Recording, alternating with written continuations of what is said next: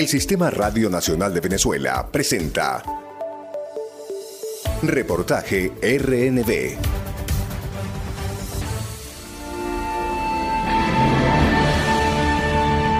Hoy, en el programa Reportaje, Oscar Arnulfo Romero, el mártir de América pero sabemos que el riesgo hay que correrlo porque detrás del riesgo hay todo un pueblo que apoya esta palabra de verdad y de justicia. Oscar Arnulfo Romero, sacerdote de la Iglesia Católica que dedicó buena parte de su vida a asistir a los pobres y a defender los derechos humanos, nació en Ciudad Barrios, El Salvador, el 15 de agosto de 1917. Cursó estudios en una institución pública y desde niño se inclinó por las materias humanísticas y por la oración. En 1930 ingresó al seminario de la ciudad de San Miguel y siete años después entró en el seminario de San José de la Montaña en San Salvador. En 1937 viajó a Roma para realizar estudios de teología en la Pontificia Universidad Gregoriana. En abril de 1942, Arnulfo Romero se ordenó como sacerdote. Un año después, regresó a El Salvador y es designado párroco de la ciudad de Anamorós, en la Unión. Desde ese momento comenzaría a trabajar para asistir a los más necesitados de su pequeña patria centroamericana. Formado como estaba para servir y apoyar a los demás. Esta es la iglesia, ciudad que baja del cielo trayendo la gloria de Dios. Es Cristo que vive entre nosotros. Es Dios que nos quiere dar su amor, su paz. Es Dios que nos redime y que si baja a los hombres no es para ponerse en competencia con las organizaciones de los hombres, es para darle espíritu de Dios a las cosas de los hombres, es para que el político que cree en Dios y pertenece a esta iglesia transforme esa política en instrumento de Dios, es para que el capitalista que cree de veras en la iglesia transforme, humanice, le dé sentido de caridad, de justicia y de amor a su capital. Poco después fue designado párroco de la Catedral de Nuestra Señora de San Miguel de la Paz. Óscar Arnulfo Romero, el Beato, la voz de los sin voz, se convirtió en el pilar del pueblo salvadoreño, maltratado y aquejado por la violencia política de la derecha. Su mensaje trascendió y llegó a toda América y el mundo.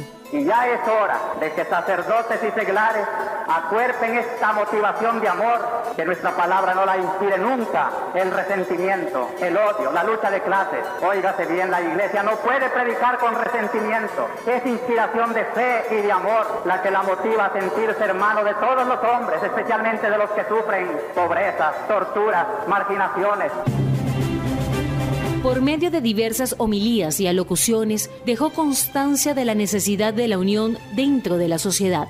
El don precioso de la vida lo sepan aprovechar.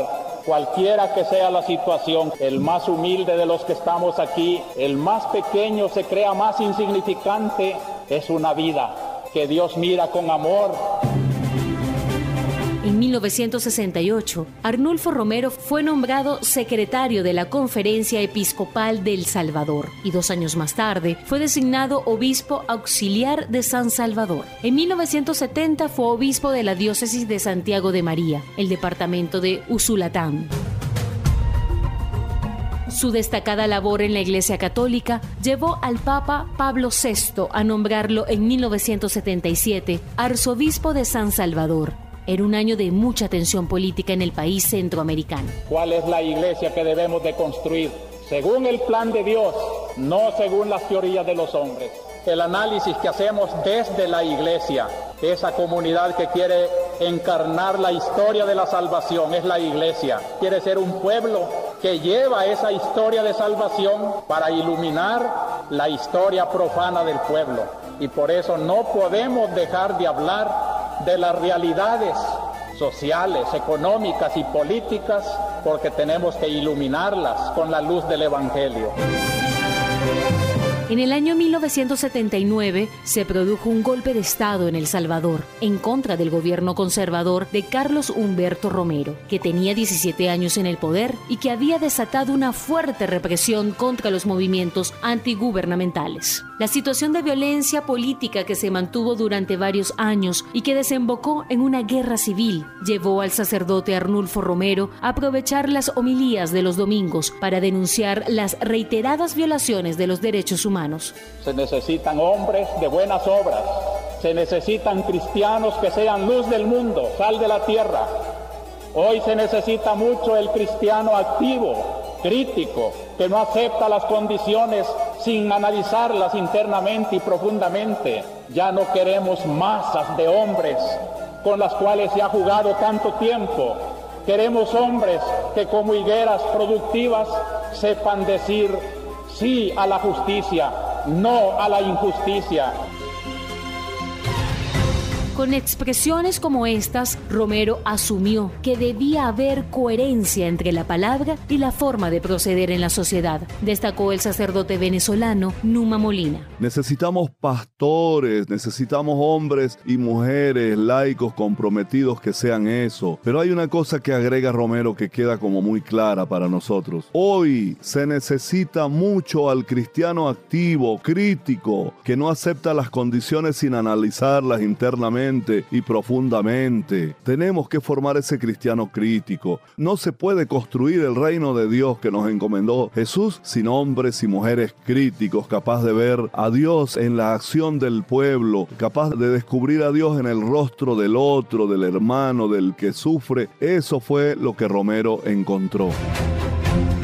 El sensible sacerdote se solidarizó con las víctimas de la violencia, así como se había solidarizado siempre con los sectores más humildes de la sociedad salvadoreña. La misión de la iglesia es identificarse con los pobres, así la iglesia encuentra su salvación. Llegó a señalar el 11 de noviembre de 1977 el sacerdote que luego se convertiría en mártir. Numa Molina hizo énfasis en que la misión de la iglesia fue ampliamente aplicada por el Beato Romero. La iglesia es un pueblo. La iglesia no son los obispos, ni los curas, ni las religiosas. La iglesia es un pueblo. Romero lo deja bien claro. Ustedes, pueblo, ustedes son la iglesia, una iglesia pueblo de Dios. ¿Desde cuándo nos dijo eso el Concilio Vaticano II en el año 65? Que la iglesia es el pueblo de Dios en camino. Lo dijo Romero. Usted escucha en el programa Reportaje Oscar Arnulfo Romero, el mártir de América.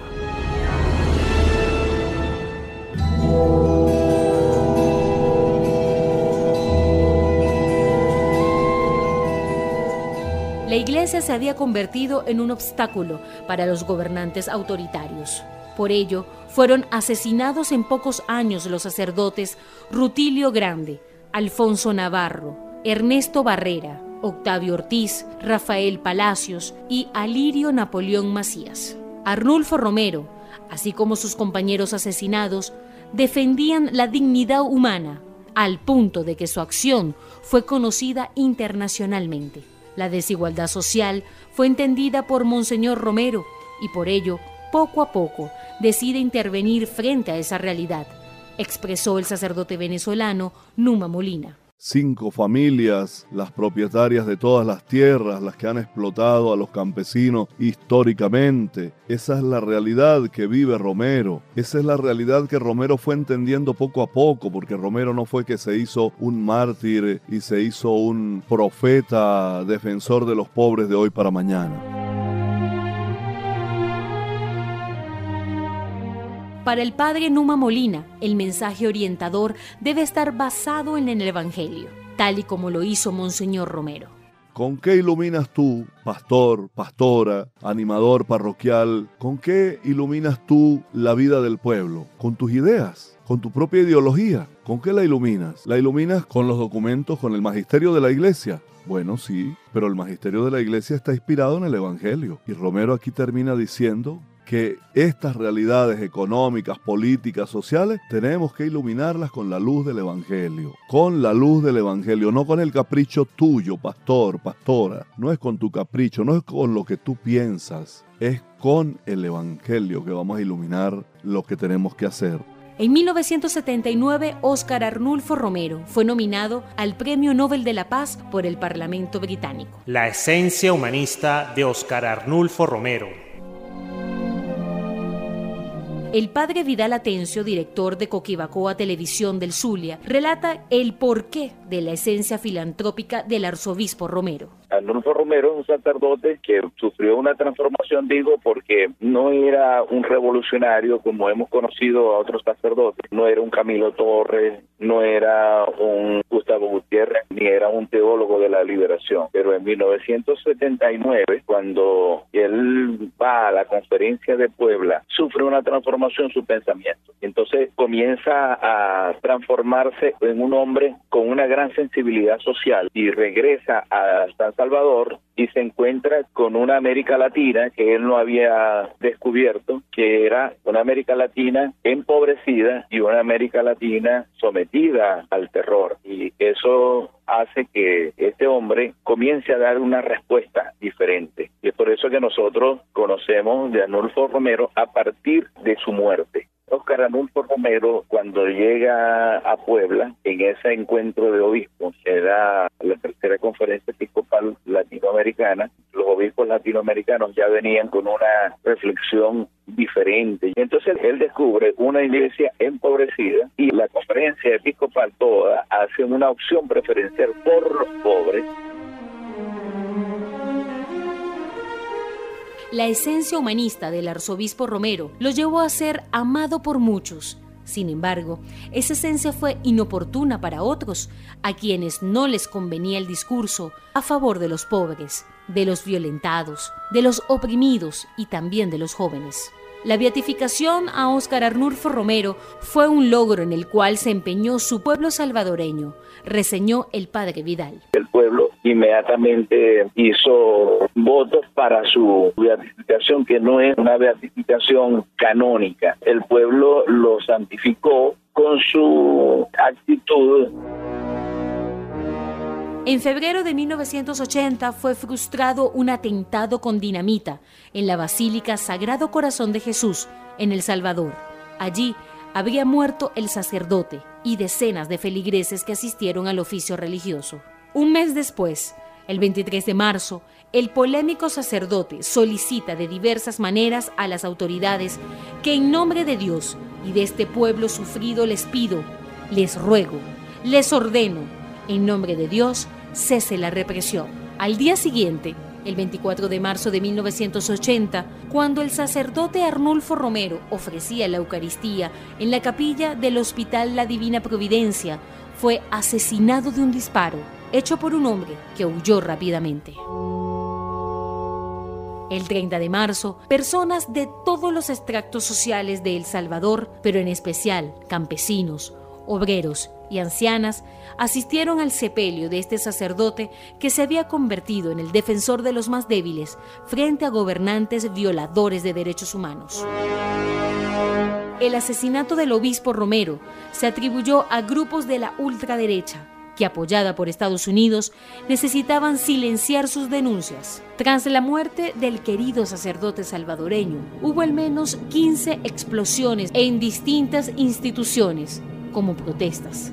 Sin embargo, estas explosiones solo causaron daños materiales. El crimen se investigó en la Comisión de la Verdad, designada por las Naciones Unidas en el año 1992, para esclarecer todos los asesinatos producto de la Guerra Civil del Salvador.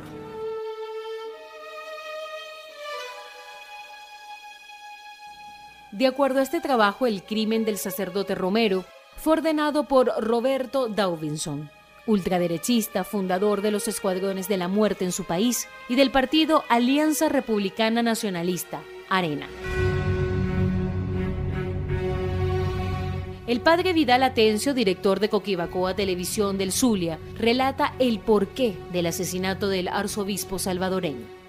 ¿Por qué lo asesina? Porque se hizo consciente, porque comienza a tener un proceso liberador de su pensamiento y de su acción y profetiza. Él comienza a hacer reclamo al gobierno y comienza a hacer reclamo a las estructuras de poder. Hace un reclamo a todo lo que está viviendo América Latina. Hacer un profetismo vivido. No podía ser una mera lectura de la Sagrada Escritura, un decreto papal o algo así por el estilo. Adolfo Romero se identifica y se solidariza con su pueblo. Él cuando regresa a su país, El Salvador, él encuentra que se ha recrudecido el hambre, la tortura y el terror, y era lo que vivían, como eran sometidos los pueblos y por eso también una iglesia, que son los bautizados y su pastor. Entonces él le da la respuesta y es precisamente cuando lo asesina y para quienes lo asesinaron era muy importante callar una voz profética como la de Adolfo Romero, que ya no era el mismo obispo que había ido a Puebla, sino era un obispo que ya había regresado a su nación, a su iglesia. El padre Vidal relató su experiencia personal a recibir la noticia del asesinato del arzobispo Romero, la cual también lo llevó a honrar por siempre su legado. La muerte de Adolfo Romero, nosotros la vivimos en el seminario de Caracas. Éramos los sacerdotes que nos estábamos formando y eso nos impactó muchísimo. Saber que había muerto un obispo, que lo habían asesinado porque estaba profetizando, porque estaba reclamando lo que hoy, por ejemplo, nosotros deberíamos ver obispos de eso, reclamando injusticia. Y a veces es la gran incongruencia. Cómo nosotros nos formaron esos hoy obispos venezolanos que están a de la ultraderecha, del fascismo, que están venciendo el terrorismo, esos son quienes nos enseñaron a nosotros que debíamos ser sensibles. Nosotros no comprendemos como quienes nos formaron, nosotros no comprendemos como quienes nos entusiasmaron a hacer ese tipo de reclamos a una sociedad, a unos estados, a unas naciones que tenían sus administradores, entonces no entendemos cómo puede darse ese tipo de incoherencia. De alguna manera marcó a la iglesia la muerte de Adolfo Romero. Y a partir de ese momento toda la iglesia, no me refiero solo a la iglesia jerárquica, comienza una transformación. Las comunidades eclesiales de base cobran en el martirio de Adolfo Romero un gran valor, una gran importancia. En el año 2006, en un diario de Miami, Estados Unidos, fueron publicadas unas declaraciones de un hombre que fue capitán de la Fuerza Aérea del Salvador, Álvaro Sarabia, quien confesó haber participado en el asesinato de Óscar Arnulfo Romero.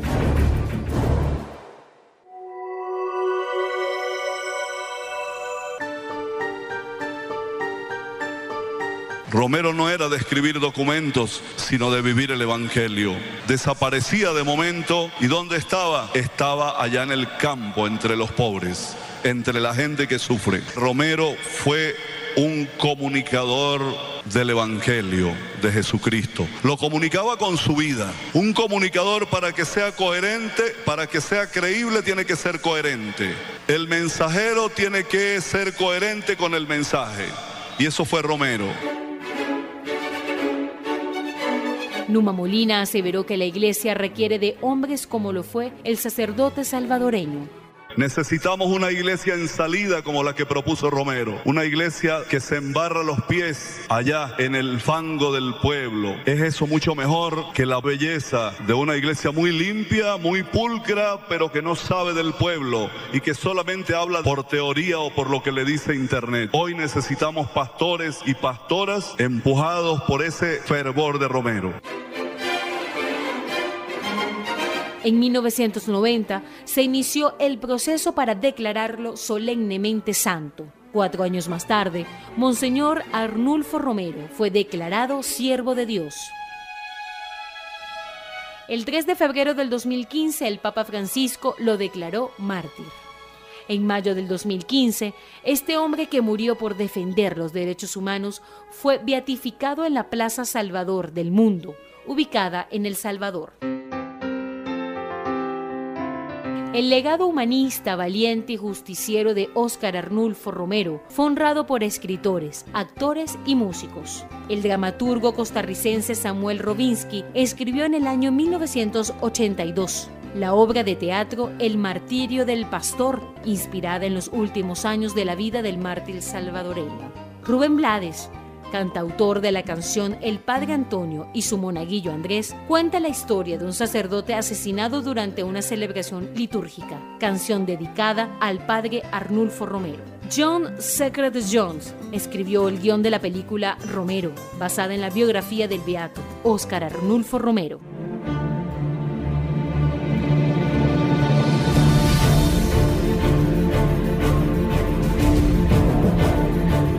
El mundo de los pobres nos enseña que la liberación llegará no solo cuando los pobres sean puros destinatarios de los beneficios de gobiernos o de la misma iglesia, sino actores y protagonistas ellos mismos de su lucha y de su liberación, desenmascarando así la raíz última de falsos paternalismos, aún eclesiales. Óscar Arnulfo Romero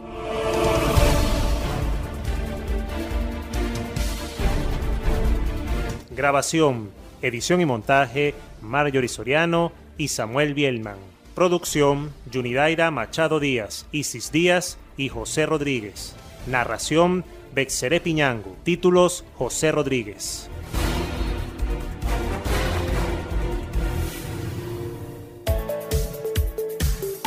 El Sistema Radio Nacional de Venezuela presentó Reportaje RNB.